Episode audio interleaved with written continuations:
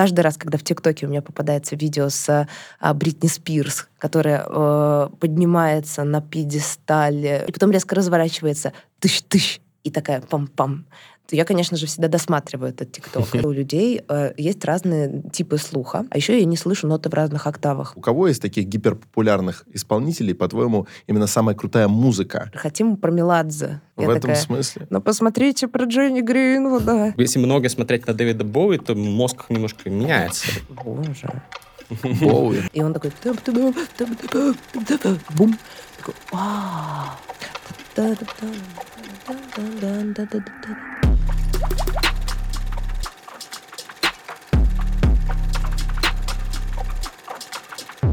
Не может быть, и это снова происходит. Это снова алматинский сезон, маленький, укороченный, но от этого не менее ценный, лучшего в этой вселенной подкаста об инсайтах, исследованиях и трендах «Терминальное чтиво», который, как всегда, вот здесь ничего не меняется, ведут Гриша Мастридер напротив меня. И Александр Фарсайт напротив меня. Здрасте. Сегодня у нас гостья, которая у нас уже была, наши старые э, зрители и слушатели, старые, пожилые. Наша старая армия. Опытные. А, в общем, ветераны подкастинга знают а, Анну Веленскую. Ну, конечно же, многие знают ее и помимо нашего подкаста, потому что она замечательный, выдающийся, один из самых популярных и влиятельных, и классных, и кайфовых в русскоязычном пространстве. Музыковед, популяризатор музыки, композитор, очень много классных инсайтов про музыку и про жизнь, и про все что угодно. Я надеюсь, сегодня с нами э, пошерит Аня Веленская. Аня, привет. Ой, спасибо, мне так приятно. Да, привет, привет. И приятно видеть вас снова. Ура.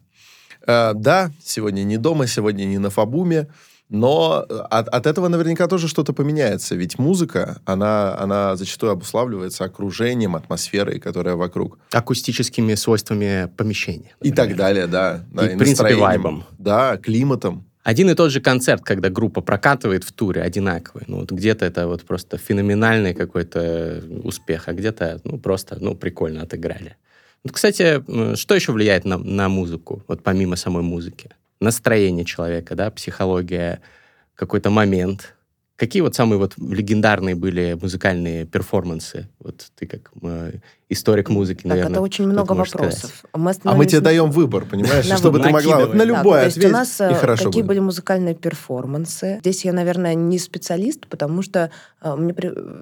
что мы имеем в виду, я так до конца и не понимаю. Ну, какой-нибудь там самый... Life in Pompeii, Pink Floyd, условно говоря. А, вот какого, нет, такого я рода. не изучаю лайвы. Я, э, к сожалению, совершенно к этому не чувствительна. У меня здесь такое большое проседание. Как раз мы вчера разговаривали с ребятами на моей пер- первой лекции в Алматы а, по поводу того, что у людей а, есть разные типы слуха. Есть такие два конца спектра, слух гармонический слух тембральный. И вот где вы находитесь в спектре, это влияет на то, как вы предпочитаете музыку изучать, какие вещи в ней подмечаете. Вот здесь мне и повезло, и не повезло одновременно, потому что я нахожусь на одном очень остром э, конце спектра, прям не в середине, не где-то там, вот, а вот прям вот у меня такой очень гармонический слух. А что это? Это история, когда, э, вот, допустим, как отличить человека да, с тембральным слухом и с гармоническим? Вот у вас есть какие-нибудь знакомые, которые делают абсурдную, допустим, по вашему или какому-то мнению вещь, покупают супердорогие колонки или наушники и страшно от этого всего кайфуют? Да. Или это вы? Нет, есть такие да, люди. Да. Вот. А я не знаю. А есть люди, которые, наоборот, совершенно не понимают, в чем разница, и описывают музыку скорее тем, что «Вау! Здесь э, идешь, и потом вот этот ход вниз, он такой, дальше там используют слова там вкусный, или, не знаю, резкий, или у меня прям все внутри там взрывается от этого события музыкального, там вот какого-то, что вот здесь что-то поменялось. Ну, обычно, да, вот это скорее я. Это угу. прикольно. Вот это тоже скорее я. А есть люди, которые описывают музыку через то, что вау, там вдруг прикольный шелест, свист, звук. Ой, ничего себе, этот э, исполнитель по-другому обработал гитару, он использовал необычный синтезатор, или вот э, подкрутил какой-то вот то, то все. Это не я. Это вот и не я тоже. Понятно. Угу. Это ты? Э, я где-то между, наверное. Вот, это, это, это прикольно тоже, да. И там, разумеется, это такие края спектра. И вот люди, которые находятся на спектре, которые отмечают шумы и тонкости, какие-то свистящие штучки, но при этом им не очень важно, какие получаются ноты в вертикали, у них тембральный слух. А люди, которые больше отмечают вертикаль, музыкальные события, ход тональности или чего-нибудь такое, даже не называя это профессиональными терминами, у них гармонический слух. И люди с гармоническим слухом несколько нечувствительны к некоторым вещам, которые принципиально важны для людей с тембральным слухом.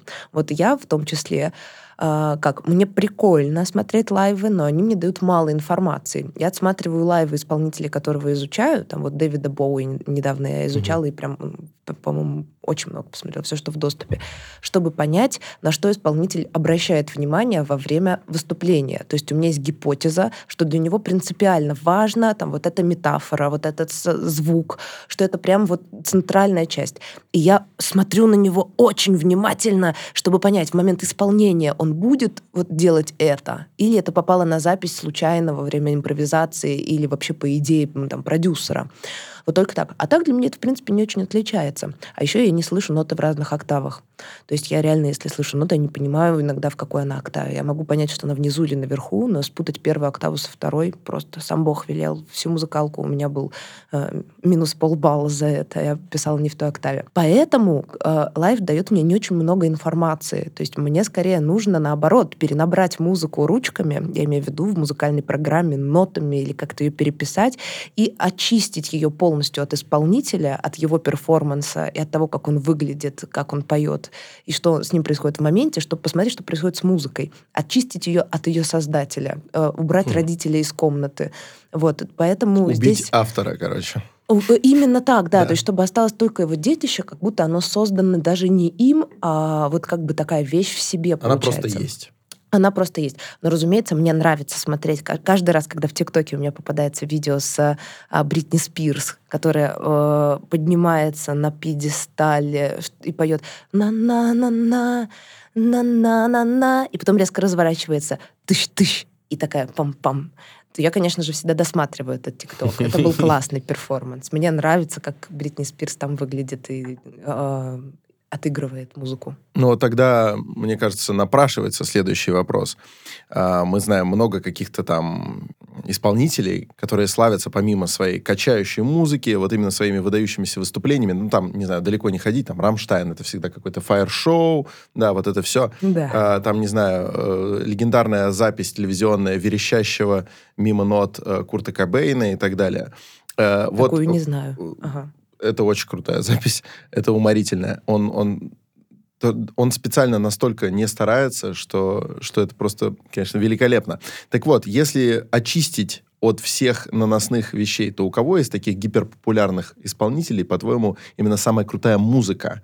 В отрыве от образа, в отрыве от истории исполнителя, от его какого-то посыла, чисто музыкально. Какая музыка конкретно, по твоему мнению, наиболее богатая гармонически? Radiohead. Угу. Uh, у меня была эта гипотеза, когда я первый раз услышала Radiohead, когда мне было 15 лет. Я, кстати, помню, как мне поставила подружка песню Everything on in its own right place. И он такой... Там просто в реверсе даны эти звуки, вот поэтому это почти невозможно изобразить. И меня она очень напугала я такая, какой кошмар. А потом на следующий день я вспомнила и такая, нет, надо еще раз. А что, ну, что ты мне ставила вчера? Поставь еще раз. Вот, уже меня не так это напугало. Или, по-моему, даже 14 мне было, потому что это была старшая школа. И тогда у меня появилась гипотеза, что это что-то очень крутое. И э, вот прошло сколько, вот 11-12 лет, и примерно каждый год моей жизни я еще больше, и еще больше, и еще немного больше убеждаюсь в том, насколько это здорово. И у меня уже складывается какое-то шизофреническое ощущение, потому что все темы, которые я изучаю, неизбежно приводят к тому, что это есть у Radiohead, и это круто сделано у Radiohead. Вот я последнее, что изучала, это очень старинную музыку, потому что у меня была цель изучить, в какой момент появилось все. Ну, там вот слово «аккорд», тяготение, разрешение, диссонанс. Предположить нота. можно? Может быть, это да. когда от невменной письменности перешли к нотной? Не в этот Мне момент? было интересно именно кто. А, Mm. Ну, вот, например, кто придумал, что чет, там, четвертную паузу надо рисовать так сумасшедшим образом? Ну, типа, очень странно. Да, вот эти Это, полторы запятые. Полторы странно. запятые, идеальное описание. Господи, как здорово. Ну и так далее. И вот я сидела, вот мы для Страдариума делали, записывали.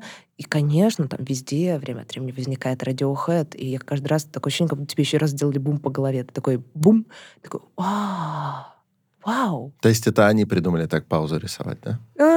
А, Ха-ха-ха. Если, если допускать возможность реинкарнации, то, может быть, они придумали вселенную.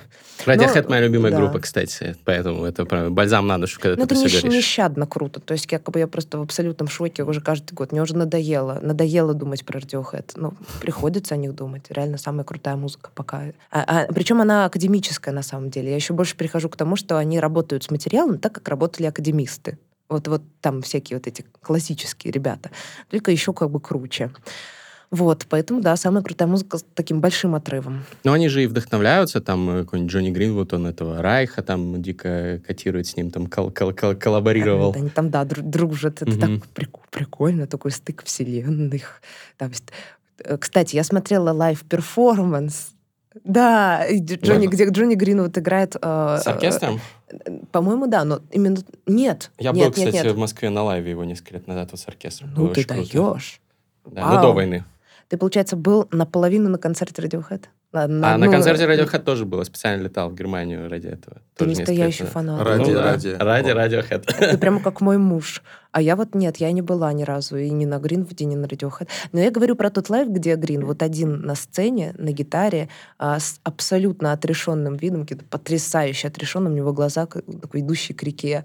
И вот и он а, играет Electric Counterpoint Стива Райха, такой прям Мгм. академический минимализм, который мы разбирали в консерватории. Я такое, конечно, крутое чувство, вот, э, когда он это играет. Да, да, так что да. И Мессиан он обожает. У меня есть лекция про Гринвуда отдельно. Отдельно от Radiohead. Ой, я, кстати, не видел. Посмотрю. Ссылка в Она описании. супер непопулярная, потому что все такие супер, хотим про Меладзе. Я В этом такая, смысле. ну посмотрите про Джонни Гринвуда. Это парень из Radiohead. В этом смысле будущий Джонни Грин, вот это, естественно, Агога, потому что человек хочет Да. писать Это кто? современную музыку, но при этом в основном слушает Пярта. И такой, ой, Композитор. ой, ой. Это ваш друг? Да, безусловно. Ну, очень талантливый парень. Очень талантливый Ой, композитор. супер вообще. Вот. Он, он, кстати, классную и симфоническую музыку пишет, но Респ- Ой, как здорово. я восхищаюсь Агогой. Он пишет биты нотами. Это, это нестандартно. Для рэпа. биты. Есть гипотеза, что у него гармонический слух. Мы проверим, мы у него спросим. Сейчас не Очень будем интересно. затягивать подкаст, Да, конечно, потому что, конечно. потому что, ну, чтобы вдруг он не ответит сразу, он может проснуться и сказать, Саша, дорогой, я сплю. Но я потом спрошу. Ну, классно ты показал. Я не знаю этого человека, но показал ты очень Уверяю, уютно. я точно его ссыл- ссылка в описании на Агогу. А как тебе э, после изучения такого пристального под микроскопом Дэвид Боуи, вот ты сказала, что сейчас в последнее время, ты как-то это на тебя повлияло? Мне кажется, что если много смотреть на Дэвида Боуи, то мозг немножко меняется. Знаешь, да, э, э, это было очень здорово. Нет, у меня не случилось такого же, как с Radiohead, но я была в полном восторге, и я, я уже сейчас не помню в подробностях материал, потому что я его делала вот, вот, вот в самом начале осени. А, но помню вот что. Я помню, что у меня была супер загадка. а, э, Она звучала так. Вот есть гипотеза, точнее нет, есть факт. Дэвид Боуи делает ряд неожиданных модуляций, которые по всем признакам должны очень сильно перегрузить мозг слушателя. По идее, мы не любим, когда есть такая череда странных модуляций, Например? непредсказуемых. Ну, примеров пять там было у меня вырезано из песен. Я не... сейчас скажу. Нет, не скажу, я не помню. Ну, голосом модуляции, да, то есть? Нет, нет, нет, нет, нет, нет. Аккордовые модуляции. А. То есть, когда оно идет, а потом вдруг раз, а потом вдруг два. Нет, я не буду петь, я не помню. У меня Ну ладно. так быстро не возникает в мозгу. У меня такой Google, который под- подгружает. Я вот э, сегодня перед сном, я вот уже буду засыпать, и вдруг такая... «А, 10 примеров модуляции с Боуи. И будет уже поздно. Мгм. Я имею в виду то, что у него идет условно там вот фрагмент музыки, некий кубик, а потом вдруг в неподходящий момент, да, до конца квадрата, все сдвигается в другую тональность. Были в до мажоре, стали в ре мажоре. Были один, одни аккорды, там, стали аккорды вообще с другого стиля. Потом третий, четвертый. Ты такой, ну, перестань. Ну, типа, но при этом это очень круто. И у меня была, был вопрос, я не понимала, как он это делает так, что нам нравится. Потому что по всем признакам это должно быть то, что не нравится людям. Они обычно отказываются от такой музыки, она оказывается на свалке истории. Говорят, перемудрил. Я думаю, ну это невозможно. Есть единственный шанс э, на то, что он это сделал. Э, Это означает, что у него был какой-то абсолютно невероятный коннект с собственным телесным напряжением, который позволял ему предположить, не думая об этом подсознательно, где напряжение, в каком месте будет чувствовать слушатель и где пора остановиться. И он как бы проходится по тонкой грани да, вот до того, что становится уже слишком и не идет туда, а нам чувствуется, что это просто щекотно и могло бы быть слишком, а оно вот как mm. надо. И я помню, что я, до, вот у меня уже там 4 дня до лекции, а я не могу найти до конца ответ на этот вопрос. Плохо сплю, переживаю, а, мне плохо, я не знаю, что делать, хочется все отменить. А потом я нашла. И мне пришлось для этого посмотреть его фотографии, где он в одежде от этого э, дизайнера, с которым он много работал и в чьей одежде выступал, очень эпатажные наряды такие, и как он позирует. я прорисовывала линиями движения, как он, э, как, как он сгибает суставы, а как он направляет пальцы, рук, там, ноги, в какую сторону он в этот момент смотрит. А потом он еще иногда напрягает шею, иногда расслабляет шею, в каком поворачивает голову. И вот э, эти линии, если их дорисовать, прорисовать, их, это просто восторг. Ты такой, как ты это делаешь? Я, я не понимаю. Это вот абсолютно гениально, когда, а, если их дорисовать, получается абсолютная фигура, и эта фигура раскрывает смысл одежды, в которую он наряжен. И это как? И это для меня все объяснило. То есть я такая, значит, у него был действительно, возможно, там, лучший из всех людей в истории человечества соединение, коннект со своим телом э, и понимание, э, как выразить любую степень напряжения, естественно, и легко. А кто был его дизайнер? Не, не помню. Не, надо посмотреть, не помню. Тем более у него азиатская имя, фамилия. Это совершенно то, что не помещается в мою голову. У меня на имена и, и знакомых-то плохая память. Интересно. Но это... вот Мишу я помню отлично. Это Мишу дизайнера. Ты понял шутку? А, я понял Это была шутка про то, что ты Гриша, а я, типа, говорю, у меня плохая память на имена, а. но тебя, Миша, я запомнила с первого раза. В контексте дизайна особенно смешно. Я тоже подумал про Мишу дизайнера. Да, а, понятно. Две шутки. Дополнительный слой. Ох, ребята, э, невероятно. Вот его сын, сын Дэвида Боуи так кино снимает, тоже проходится там по, по грани того, что кинозрителю обычно не нравится, и такой очень фестивальность создает, знаете, вот этот феномен фестивального кино. Ты такой, ой, это очень круто, я смотреть это, конечно, не буду. Это «Луна 2112» его, Например, да? А ты имеешь в виду то, что там описание кино и трейлер, и картинка, они выглядят супер круто, но скорее как мем? Эм, нет, не совсем. Ну, я об этом, во всяком случае, не думал. Просто... А я не знаю тогда, что такое феномен фестивального кино. А, вы, ты конкретно про фестивальное кино? Я не поняла Значит, просто. фестивальное кино, ты видишь, что все очень выверено, все шикарно сделано. Но, например, ну, ты читаешь фабулу сюжета, да, и ты такая, так, пожалуй, это мне не интересно. Скорее всего, там происходит какая-то нудятина, тягомотина, скорее всего, статичные кадры по 5 минут через cp фильтр. Наверное, я mm. это не буду. Хотя это, конечно, очень стильно. Вот. Поняла. И, э, и отказываешься. А Поняла. вот э, Дункан Джонс, по-моему, его зовут, он проходится по грани mm. этого. Вот он сын Дэвида Боуи, возможно, он что-то от папы унаследовал. И его фильмы, они Офигеть, обладают яркими интересно. признаками фестивальности, такой вот, но при этом он не переходит эту грань, это все еще остается массовое кино, но при этом с очень немассовыми характерными чертами. Не будем в это углубляться, но я рекомендую Звучит, в принципе, как, да, как, как музыка Дэвида Боуи. Сразу же есть гипотеза, нужно ее проверять, отсмотреть. Генетические особенности Дэвида Боуи. Боже мой! Какая у тебя гипотеза? Озвучи ее. Гипотеза такая, что в кино сына Дэвида Боуи использован похожий баланс напряжения для зрителя, а, как в музыке его отца. Вполне Но это вероятно. очень сложно. Вряд ли у меня получится проверить эту гипотезу, потому что ну, для как этого... минимум для себя-то ты можешь проверить на чувственном уровне. В на смысле, чувственном посмотреть уровне. и а, ну да, ну, в смысле, это не, не будет научная гипотеза, условно, ну, да. Но такая личная, да, это очень интересно. Боже, боже. Боуи. А делал ли что-нибудь отец Дэвида Боуи? Что-то делал. Как минимум Дэвида Боуи он сделал. А, блин, это тоже было бы, представляете, как круто. И сейчас выясняется, что отец Дэвида Боуи, а, он занимался высокой кухней, и он проходился по тонкой грани. Да, да, да, да, да. Солено, солено-кисло-сладкие вкусы. Как будто что-то совсем для гурманов, но стоит толпа, да. Да, толпа стоит за этими печеньями. И, да, очень интересно. Давайте про благодать поговорим. Вот это слово, которое... слово, которое Аня просто произнесла, когда мы поднимались, по, лестнице, сюда на студию, что вот чувствуешь благодать, что вот, ну, э, редко встретишь сегодня человека, который начинает разговор с того, что он вот на блессе, как еще говорят, в некоторых кругах. Ну, я так говорю. Как bless you, типа Э, благословение. Ну да, какой-то благодать, какой-то какой блесс, какое-то ощущение вот э, А, да. позитива. И э, для тебя это свойственно, в принципе, не только сегодня, как я понимаю, я, э, ну... Ну и э, не с- каждый день. Вот впечатление складывается, и ты сама говорила в других интервью, что ты вот более такой вот позитивный человечек в этом плане. Вот, может быть, а- обманчивая. Вот, э, расскажи, как вот ощущать твои лайфхаки по ощущению благодати в э, наши текущие непростые времена? Ага, поняла. Я не знаю лайфхаки, я знаю, что я чувствую полную благодать, э, но я не знаю, вот благодать это как ощущение умилительной радости от жизни, э, как- какой-то, не знаю, света, счастья, легкости, интереса к ней. Вот, наверное, вот это для меня про благодать, и когда все как-то очень легко, и ты не, не даешь этому оценку не потому, что ты делаешь над собой усилия, и тебе психолог говорил не, не, дать, не давать оценку, а вот как бы не до того. Так классно, что нет смысла это анализировать. У меня только вот один лайфхак. Я чувствую себя так, если я много работаю. У меня просто такая потрясающая работа, что если я в ней, то я, конечно, отрываюсь от реальности и больше погружаюсь в мир идей. А, И, а, наверное, я еще и, что плохо, отрываюсь больше от своей телесности. Мне не хочется есть, мне не хочется спать.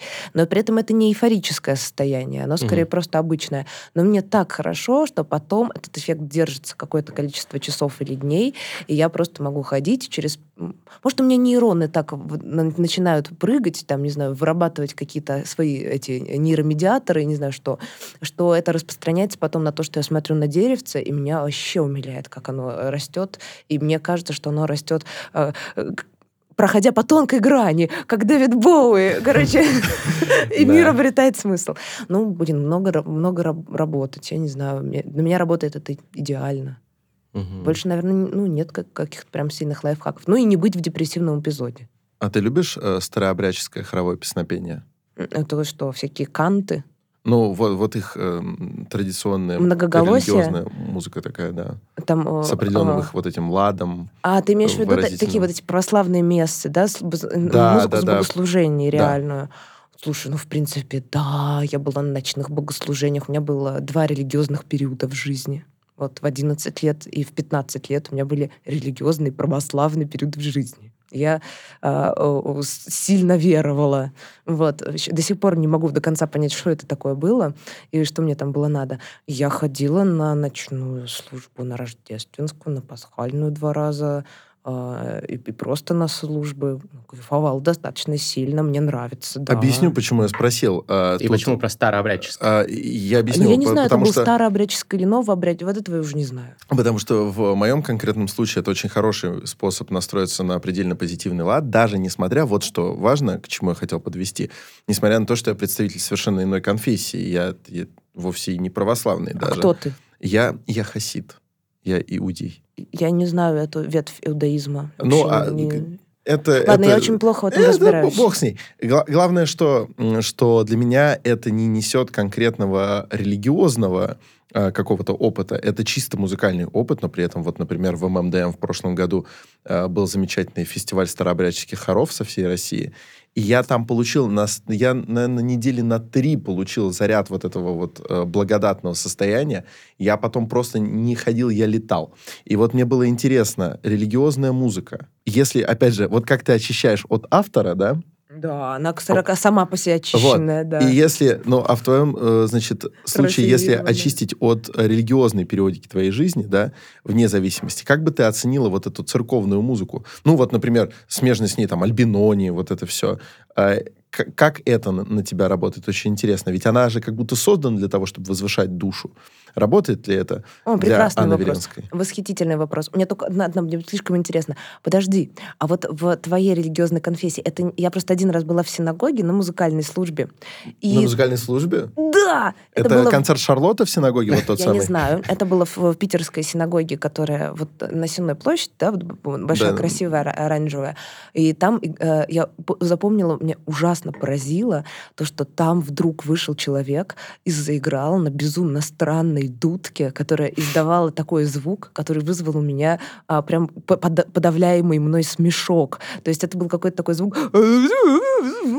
Я была поражена абсолютно, потому что я никогда не могла себе представить а, такого, да, то есть такой вот такой инструмент в церкви. Это не из твоей конфессии? А, я не знаю эту дудку, я, я честно ее не узнал. Это как из э, детского анекдота про то, что Вася из Перми не узнал слона, ну, э, по, по, по радиопередаче. Э, но это не значит, что ты плохо изобразила, просто конкретно еврейская музыка, да, а у нее есть какие-то характерные черты, вот этот клезмер, вот это все. Но, Но это другое, она же не да, религиозная, это я, светская. А, а, а, понимаешь, храма так давно нет, у евреев так давно нет ни одного храма. Ага, понятно. Вот, что, по сути, ведь каждая синагога, она намного ближе к клубу, чем к храму. Это э, круто. И поэтому там бывает совсем разное. Поэтому это ты вполне могла встретить вот эту дудку, да, а могла встретить какой-нибудь дудук, и он вполне может оказаться в синагоге, даром, что он ни сном, ни духом не еврейский. Вот. Так что всякое могло быть. Мне очень интересно теперь э, узнать, что же это... Вот если найдешь афишу или что-то такое, было я, бы круто. Я помню, с кем, с, кем, с кем я ходила. Я могу попробовать найти этого человека, спросить, что это было такое, либо посмотреть, что сейчас происходит в питерской синагоге, потому что помню, что... Да, было бы приятно иметь лайв-камеру, чтобы ты мог, могла нажать и сразу посмотреть, что происходит в питерской синагоге. Чтобы каждый мог... Это, я думаю, пользовалось Сог, бы... Я со согласна полностью. Большой Короче, здесь вообще ничего не помню, это было давно. По поводу, значит, благости в э, музыке, условно, католической, православной, там, из места и всего остального, а, мне ужасно нравится идея, с которой она была сделана, и мне кажется, что она работает. А, она тогда, по крайней мере, работала, а сейчас мы уже не слышим эту идею, мы слышим звуковой облик, который нас уже наталкивает как на ощущение стиля происходящего. И вот эта идея, с которой она создавалась, она уже все. Да? А идея это была очистить человека от эмоций, как бы дать некоторые правильные интонации, правильные, по мнению аж византийских товарищей, которые их зафиксировали в письменности в виде крутечков сверху, и потом передали это все греческой церкви, греки передали это э, римлянам, римляне отдали там Ватикану, дальше уже научились это нотами писать, аж ради этого ноты придумали, вот, чтобы это записывать. и мы снова вернулись к переходу от невменной письменности к нотной. Вот он, это он, да, случился. Это он, он там случился. И, и так далее. И изначально это были... Это, это вообще невозможно представить. На меня это никак не действует, кроме как это вызывает у меня интеллектуальный восторг. Восемь церковных модусов это как порядок нот, которые надо было петь на определенные стихи, на псалмы. И ты такой, типа, смотришь, там первый модус. И я, да да да да да да и заканчивать нужно вот так. Окей, второй модус. И заканчивать нужно вот так. И ты такой, звучит одинаково. Они такие, ни черта не одинаково. И я, это, я, я уже никогда не смогу этого представить. Все, мы уже не живем в этой парадигме, мы не так внимательны к этому, и у нас нет уже модальной гармонии, то есть там нет тяготений почти. И вот э, православная музыка, она, конечно, вот уже в том более позднем варианте, который сейчас исполняется, она в основе своей имеет церковные лады, и они натуральные, то есть они э, с очень убранными, прибранными, отобранными тяготениями. То есть не... А мы... тяготение это что? Это э, неустойчивая нота, нота, которая остро хочет пойти в соседнюю. А. То есть, например, мы поем та-та-та-та-та-та-та. А если бы там был лад с тяготением, гармонический лад, то было бы та-та-та-та-та-та. И вот, вот это звучит уже как концовка. То есть в конце, да, в конце тяготения будь добр. А в середине мы избегаем его и ходим по очень интересному такому кругу. В принципе, вот православное песнопение устроено так а вы немножко, допустим, начинаете в миноре и что-то в нем поете, я очень непохоже изображаю, и вдруг вы идете в мажор параллельный, что-то в нем поете, вы в нем поете, поете, и обратно в минор идете. Mm-hmm. И, это, и это настолько популярный там ход, что когда мы анализировали в училище всю академическую музыку, мы прям конкретно говорили, э, видя похожий ход у любого композитора, говорили, ух ты, у него церковная натурально-ладовая модуляция, да, вот в параллельную mm-hmm. тональность. Ой, я прямо аж по столу постучала. Для, ну, здоровья, он для этого здесь стоит. Для придания уверенности себе. Э, вот, и э, вот эта модуляция, она как бы для меня, на меня, она работает так, что я такая, как правильно, как здорово, какая плавность, плавная, не резкая модуляция. Какая чистая эмоция, либо чистая радость и чистая печаль. Ну вот скорее так. Но работает это, наверное, на меня процентов на 20. Все-таки это такое средство выразительности. Мы уже так избалованы. Это примерно как поесть э, просто риса и сказать, какой изысканный вкус у этого риса. Да? То есть для этого нужно какое-то время там аскезу принять, чтобы это почувствовать. А угу. так как э, моя жизнь как слушателя не аскетична, угу. на меня это работает слабо. Избалованные 808-ми в... И э, этим тоже. В сугубо минорном хип-хопе вот, уже не могут, не могут уже Значит, вот от... ритмом избалованы, правильно? Ритмом да, тоже, да, формы, в которой обязательно есть там вопрос-ответ, или последовательность, или логика. Да, мы, конечно, избалованы. Поэтому григорианское пение какое-нибудь всем слушать страшно скучно, и мне в том числе. Ну, то есть это надо либо в дзен впасть, либо держать аскезу. вот, чтобы изучать, надо подержать аскезу, потому что тогда эти интонации начинают слышаться рельефными, а без этого они слышатся, как а, вот риса поел. Угу. То есть мы объедаемся всяких деликатесов каждый день музыкальных. Да. Но не Радиохедов спрос... обслуживаем. Но неспроста да. ведь, например, во многих э, духовных практиках, во всяких там монастырях, Аскеза. Э, собственно, там где-нибудь в горах Эмэйшань, собственно, питаются в основном только рисом и пьют только чай видимо, э, и не потому, что они не могут себе позволить хотя бы там вкусного соуса. Вот спустился с этой горы, потратил там 40 минут, там соус есть. То есть это не то, что его там нет. Но сознательно для очищения духа и для того, чтобы человек начинал видеть эти нюансы, его реально там кормят только рисом и дают ему только чай. Такую умную мысль толкаешь, такую философскую. Я с ней полностью согласна и возьму ее на размышления, но мне смешно, потому что ты сказал про соус. А вы не видели ТикТок? Я вчера его увидела, сидела хихикала долго, где э, у парня, значит, упаковка соуса, который ему дали в каком-то э, забегаловке, да, mm-hmm. и там написано э, еще больше э, вкусного соуса, а дальше дизайн неправильно сделан, и э, видна стрелочка направо. Стрелочка стрелочка указывает, видно, на месте, где нужно разорвать пакет, mm-hmm. но выглядит, ей-богу, еще больше вкусного соуса и стрелочка. И он такой, так, нужно перевернуть. Переворачивает, там снова написано, еще больше вкусного соуса. И он как бы такой, хочу еще больше. И вот он сидит, весь ТикТок это снимает, а я сижу и смеюсь, смеюсь, смеюсь, смеюсь. Вот, и мне стало смешно. Но мысль у тебя до того, как мне это стало смешно, была ну, восхитительная. А я согласна про хорош. аскезу. ТикТок тоже очень хорош. Э, поскольку у меня нет ТикТока, и я в нем никогда не сидел, я все ТикТоки тиктоки, с которых смеюсь э, за жизнь, я их все слышал в пересказе или показанными мне с чужого телефона. Но в пересказе это мои любимые тиктоки. Вот, потому что я... Это как, это как читать книжку и представлять себе в голове, как там все происходило. Это даже более богато, чем фильм. Ты же все так намного масштабнее. У тебя же там нет ограничений по бюджету, да? Нельзя, не же тебе злой продюсер сказать, 150 миллионов долларов — это предел. У тебя в голове на весь миллиард спецэффектов. Вот точно так же. Я этот ТикТок сейчас так представил. Во-первых, я конкретно представил, какой это соус. Это тот самый соус экзотик, который пропал где-то году в 2014 из KFC в России. Ой, какой был вкусный соус. Я не его, пробовала. Когда я его люблю убирали, только сырный. Вот, когда убирали этот соус, я коробку целую купил. Пам... Такой вот был вкусный. Это я его сейчас представил. Круто. Было бы хорошо, если было больше этого вкусного соуса. Александр, нужно, чтобы вам каждое утро распечатку тиктоков приносили э, да, по, кадровую. Я за. Лучших. Я Слушайте, за. Это, это абсолютно гениально, потому что я вот что поняла. Я много размышляю над тем, может ли современная литература отразить нашу современную реальность. Ну угу. вот, например, да, вышла э, книга у той прекрасной журналистки, которая у Дудя была, да, у Елены, кажется, а, а, про э, «Моя любимая Россия». Костюченко, Костюченко да? Да. Угу. да.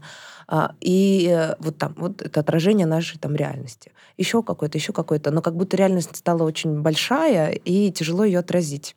Я сейчас представила себе книгу, которая как, выглядит как комикс. Представляете себе, вы ее открываете, а там, э, значит, пересказ э, ленты ТикТока какого-то определенного дня, да, который вот срез реальности. Угу. И там пере, пересказ и иллюстрация. Допустим, как выглядит автор, чтобы нам было легче его представить. Вот. И там вот ТикТоки же они разные, там про социальные проблемы, шутка, э, там, не знаю, смешной случай, коты. И вот и как бы ты читаешь и впитываешь в себя этот день, и мне кажется, через 20 лет это бы очень помогло нашим детям показать нашу реальность как бы из ТикТока. Бесспорно, бесспорно. Классная я недавно, идея, я недавно дома в коробке нашел хронику дня. Группа Мост когда-то распечатывала такие дайджесты всей и, и, и прессы, и телевидения за какой-то день. М. Для того, чтобы там бизнесмен мог быстренько по дороге на работу, но самое начало нулевых. Я почитал, я офигел. Мы помним там какой-то этот год, примерно, что в этом году случилось. Там, не знаю, там был Курск, было что-то еще, что-то еще. А вот мелкие детали, мелкую фактуру, даже если ты прям начнешь изучать сейчас ретроспективно тот день, ты не найдешь тех нюансов, которые появляются там просто из вот этой хроники дня, что где напечатали, что где кто сказал. О, представляю себе подобную хронику тиктоков. Это было бы круто. И скринш- скриншоты сторис еще можно прикладывать тоже какие-то. Обязательно. Но именно фишка в том, что это, мне кажется, часть э, там, юмора или наполнения этой э, литературки, да, вот этой вот штучки, а, это именно то, что это пересказ тиктоков, потому что это, в принципе, абсурдная идея, да, пересказывать тиктоки. Но как бы э, вот мне это кажется очень смешным, и можно некоторые пересказывать долго, а некоторые одной фразой. Ну, в общем, мне кажется, это надо попробовать сделать. Прежде чем мы перейдем э, к следующей, бли- ближе к музыке, теме, я хотел бы сказать, что пересказ ТикТока, он еще, он еще довольно-таки ничего себе. Но как-то раз мы с Федей Букером были э, в одном месте, где принципиально отсутствовал интернет, а Федя очень захотел пересказать мне мем. Мем, который заключается, ну, классическая формула мема, то есть там есть какая-то картинка, какая-то надпись. И э, такой мем смешит тебя именно сочетанием этой картинки с надписью. Пересказать его так, чтобы м, в полной мере передать вот это сочетание, да, э, вот эту синергию текста и картинки, это, это безумно сложно. Э, если что, Федя пересказывал мне мем э, последнее, что видит антидепрессант. Один из очень смешных мемов. Пересказывать я его здесь, конечно же, не буду, но это уморительный мем. Блин, интересно Вот. стало. И Федя сидел и прям ну, подробно пересказывал, что там нарисовано, как там нарисована рука, которая тянется. Ну, в общем, это, это было замечательно. Мне кажется, действительно, если бы тогдашнюю речь Феди Букера записать на диктофон, а потом расшифровать и напечатать, это был бы очень классный абсурдистский опыт. То есть это было бы одновременно и смешно, и абсурдно, Можно и очень литературно. это в Далле или Миджорни и посмотреть, как какой она мем она сделает. нарисует. Да, это было бы очень классно. Надо, надо провести подобный эксперимент. Музыка. Музыка. Музыка. Но пока еще не фристайл. Да. э, Нет, это я не то, что маэстро. Маэстро, Тушь. врубай этот бит. Нет. А, Я что хотел сказать. Эм, У тебя на YouTube-канале, эту информацию мне подготовили в папочке сегодня с утра, значит, у тебя на YouTube-канале эм, достаточно редкие ролики в данный момент, а при этом, э, скажем так, разборы музыки на YouTube русскоязычном все больше популярностью пользуются. Как минимум, я хотел бы обозначить каналы, например, Коли Редькина или э, канал Skills и так Коля далее. м, с волнистыми волосами, да, э, харизматичный, веселый парень. Это он? У вас коллаб же был недавно. Растрыкала? Тол- Только... Да, по- прострыкало, по-моему, вы Прострыкало. в него Ой, поучаствовали. потр- потр- потрясающий молодой человек. Да, он блондин. Мне очень понравилось тогда делать этот материал. Знакома ли ты с содержанием этих каналов? Там Коля Риткин, Skills, еще какие-то музыкальные каналы на русском ютубе, которые ты нет. могла бы рекомендовать? Ничего не смотрю про музыку. У Я см- тебя нет, это я принципиальная смотрю- позиция или... Э, Нет, мне просто м, не кажется? интересно. Но, ну, в смысле, я же этим занимаюсь, ну, хорошо, но это примерно то же самое, как э, просто такое, типа, работать работу, а потом гуглить про свою работу, слушать про свою работу. Очень много таких людей, Да? клянусь. Ну да. Не знаю. Короче, у меня так не получается. Но нет, я пользуюсь Ютубом. Если мне нужно, вот я сижу, что-то изучаю, и, конечно, мне нужно посмотреть, нет ли, ли человека, который уже проходил подобный путь, например, относительно какой-то песни, где у меня есть затык.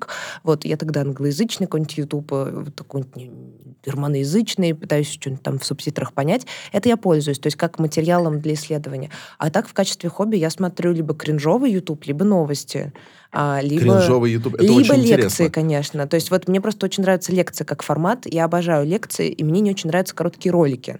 То есть как бы я обожаю большие лекции. Мгм. Вот такие прям, именно которые выстроены как лекции. Я их слушаю вот так прям как под, ну, и подкасты, и смотрю. А чьи, например? Ну, кто? Стандартный набор. Екатерина Шульман, Илья Колмановский, а, Дмитрий Быков обязательно. А, секунду, Согласен. секунду, секунду. Тамара Эдельман, а, пам-пам-пам-пам, Ася Казанцева. Давно ее не смотрела. Надо Ссылки, э, кстати, без на выпуски с половиной из Да, да, вышеупомянутых людей в описании. Я же, я, Они я у же нас говорю, были. ст- стандартный подкаст. набор. Потом, а, Галина Юзефович. Ну, неспроста, потому что а, как бы, ну, лю- людей не обманешь, да, если что-то популярно, если что-то э, работает, значит, это очень хороший продукт. И я, конечно, бесспорно пользуюсь. Вот, я люблю большие лекции, либо я смотрю кринж YouTube для расслабления, там, обзор на беременна в 16, Юль Бояровой обожаю, а, либо это новости, ну, новости на дожде, а, и что-нибудь вот, вот такое. То есть про музыку я на Ютубе в качестве в хобби, развлечения не смотрю, меня это не расслабляет. А почему, если что-то популярное, это обязательно хороший продукт? Как? э, Ну, такова гипотеза, которая подтверждается в моей практике. Ну, Обычно типа Путин музыкой так- довольно популярен, например. Путин популярен. Ну, Да, как безусловно. продукт, возможно, он э, Он хороший. очень, он очень популярен, с ним популярен и мерч, и его политика в массах имеет популярность. Смотри, я тебе не могу ответить на вопрос, почему популярен Путин, потому что это не музыкальная сфера. Хорошо. Если мы имеем в виду музыкальную сферу, а я как бы е- гипотезу оттуда обобщила, да, вот немножко в сверхобобщение вывела, потому что, ну, так работает мое магическое мышление, да, то есть как бы какие-то законы музыки, возможно, работают в жизни. Потому что обычно в искусстве так как раз не работает, ну, на мой взгляд. Ну, то есть Хорошее нельзя искусство вывести... будет популярно. Обязательно? Ну Да. да, да. Ну, ладно. А, Ты такой, но, но, Но но не согласен же искусство Александр, не видимо. популярно. Не, мое тут ни при чем. Я, я вообще не считаю, что произвожу в данной мере какое-то э, стоящее внимание искусство. Это впереди. Очень скоро, но впереди. Так или иначе, ну, я просто... Ну, нет, ну, нет. М-м. Ну, во всяком случае, возможно, время расставляет все по местам. Ну, у меня сразу в голове там Ван Гог, который не продавал картины, да. Не, ну потом-то он стал популярным. Потом стал, но далеко не обязательно и не все становится популярным. Вот как Джон Доланд не был популярным, так он и не популярен. А Ну, это сма- лучшая лютневая музыка, которая вообще есть. Это Ну, по твоему мнению? Нет, это по специалистам по лютневой музыке.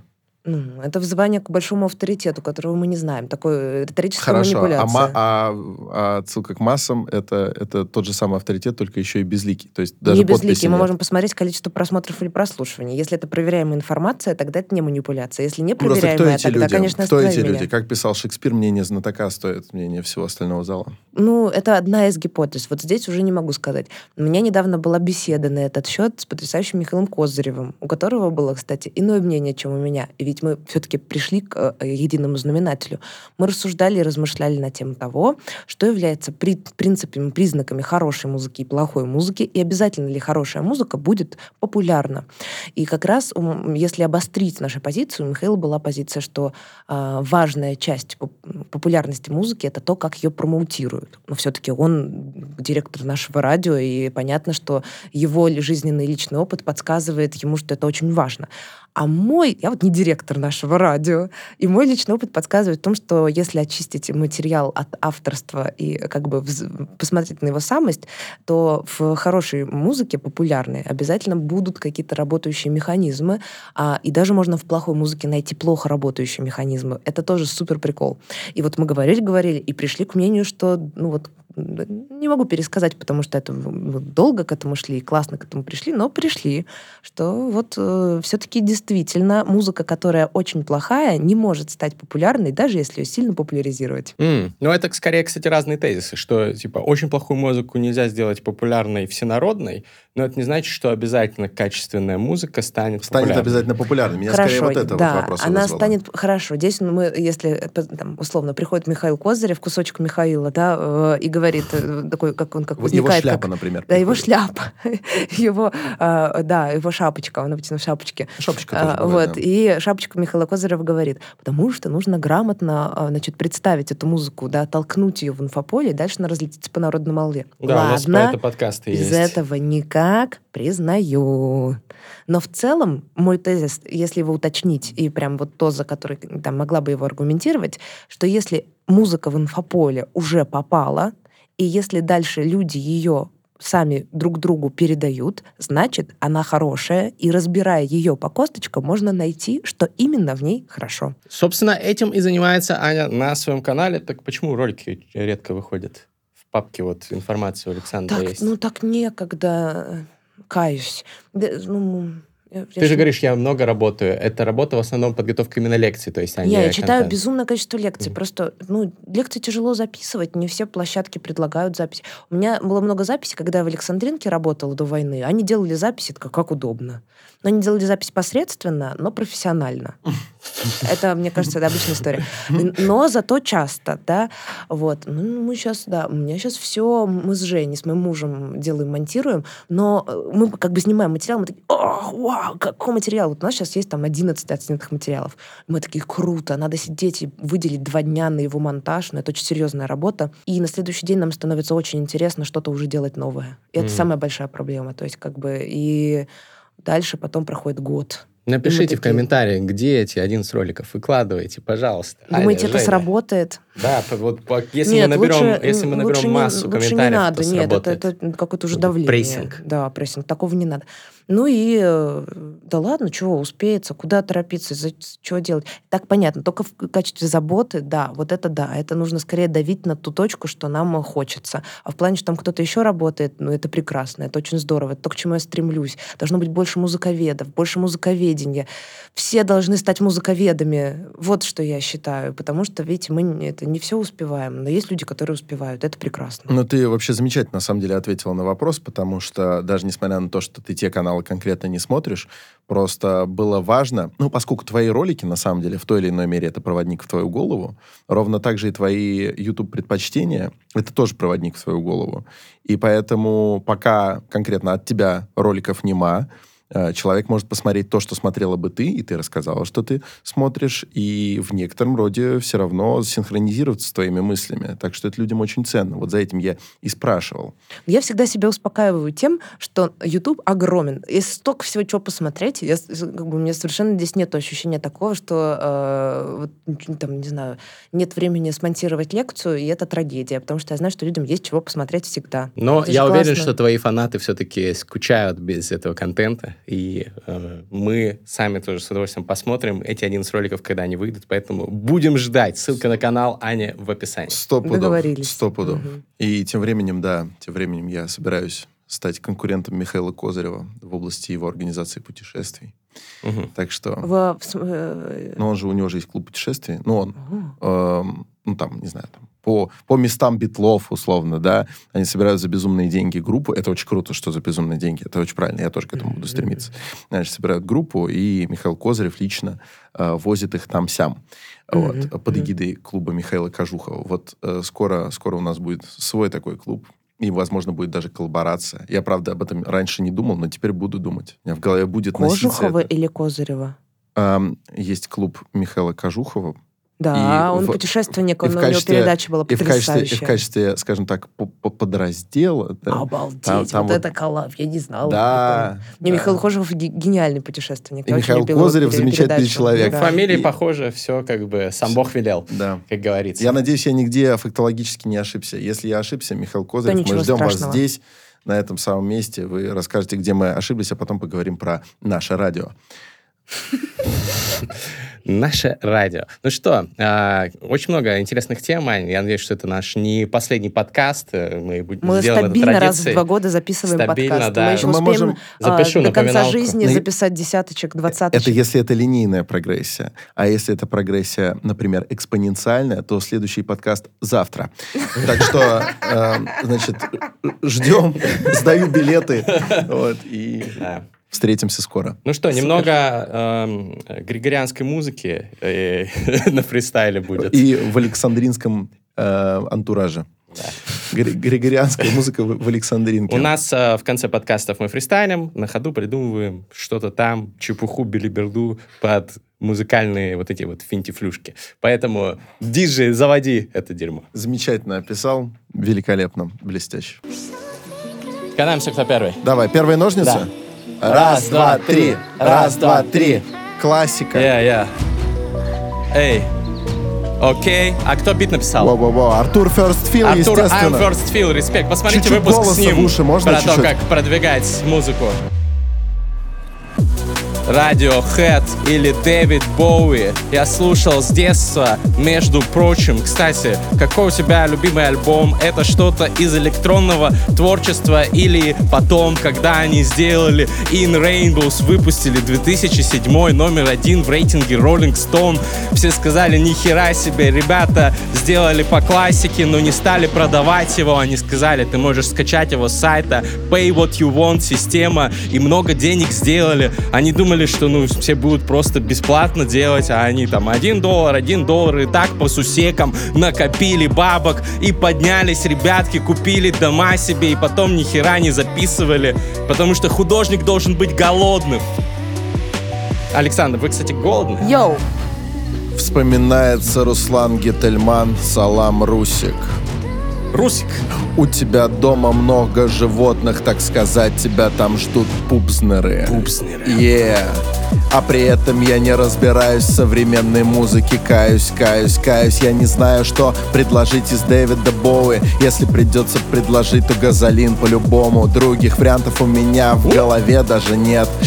И у Дэвида Боуи как бы создался авторитет на протяжении вот этого Yeah. подкаста. Но при этом мне сложно что-то описать из его, из его жизненного пути. Например, я не ориентируюсь в альбомах этого самого Дэвида Боуи. Я не знаю, что предложить, если меня попросят, и поэтому я буду предлагать папиросы и прочие классические блатные песни. Это что, не яма? Это что за жесть, блин? Мы что, не продлили бит? Это что, полторы минуты? У меня бомбит фут. Ну, то мы забыли, мы забыли. Ничего, пусть останется. Акапельный фристайлик. Как же замечательно. Даже он вас вставит. Дорогие, дорогие зрители, вы смотрите эти... Вот, вот, не размяли мы фристайловую чакру, видишь? Недостаточно, иначе не было бы А сбивок, не было бы никаких косяков, из подливы ничего бы не произошло у Мастридера на этом бите. С другой стороны, Мастридер сделал по красоте, а это терминальное чтиво, так сказать, те терминальное чтиво, каждый пони де ник здесь будет на, этой, на этом канале. Смотрите, слушайте, ждите фристайлы.